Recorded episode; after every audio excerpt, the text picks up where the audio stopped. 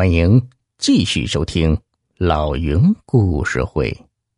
这双鞋子不一般。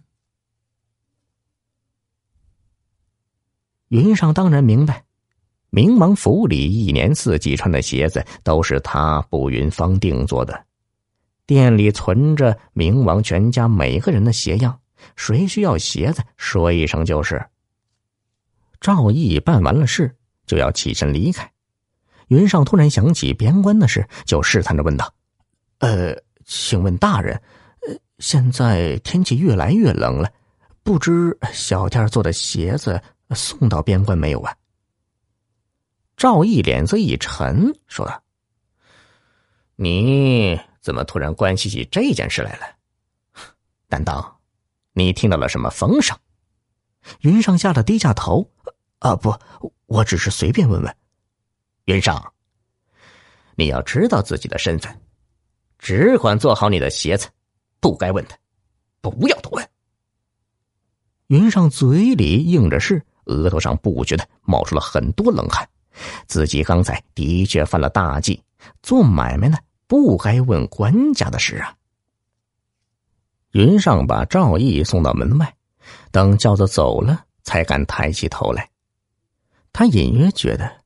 明王掌管军需要务，边关鞋子之事，说不定真与明王有着某种关系。但自己只是一个小小的生意人，连问的权利都没有。云上正想着，耳边传来一阵喧哗，回头一看，只见一个乞丐披头散发，手里拿着一块干粮，拼命的跑，后面几个乞丐喊叫着追赶。原来呀。是乞丐在夺食呢。云上不觉对跑在前面的乞丐多留意了一眼，却意外的发现，这个乞丐身上破破烂烂，脚下蹬的却是步云芳的鞋子。云上心里直犯嘀咕：步云芳的鞋子要价不菲，不是一般人能穿的，那是一种身份的象征。这乞丐连肚子都吃不饱，却穿着步云芳的鞋子，岂不是怪事吗？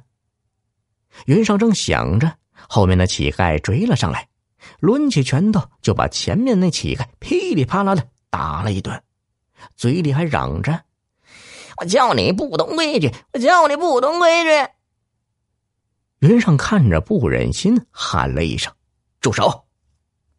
他走上前去。对那几个乞丐说道：“你们都是乞丐，同病相怜，为何要下如此狠手啊？”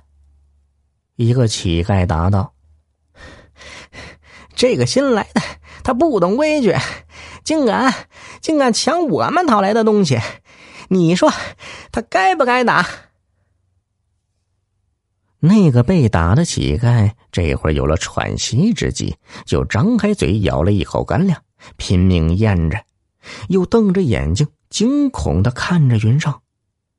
云上看到乞丐的面孔，吓了一跳，不禁脱口而出：“黄老板！”眼前这个人呢，虽然消瘦了许多，但云上还是认了出来，他就是京城最大当铺的老板，人称“黄金万两”的黄万两。他也曾是步云芳的老主顾，今天。怎么竟落到这个地步呢？入了丐帮了。云上摸出一点散碎银子，给了乞丐们：“你们拿着吧，买点东西吃。”乞丐们得了银子，一哄而散。云上凑到黄万两面前，关切的问道：“黄老板，你还好吗？”黄万两目光呆滞，嘴里只是念叨着：“不可能，不可能。”不可能！然后又疯跑起来。云上想追也追不上。云上失落的回到店里，就问伙计：“最近黄万两老板来做过鞋子没有啊？”伙计却说：“嘿呀，还黄万两呢？您是不知道啊！您去南方办货的这段日子，京城里发生了好几件怪事儿。”先是黄万两的当铺一夜之间归了别人，呃，还有那个人和药铺的刘老板，呃，青云酒楼的张老板，义祥绸缎庄的段老板，好几个老主顾都突然不见了踪影，他们的买卖呀也换了主人。小耳朵们，本集已播讲完毕，别忘了动动小手点赞哦。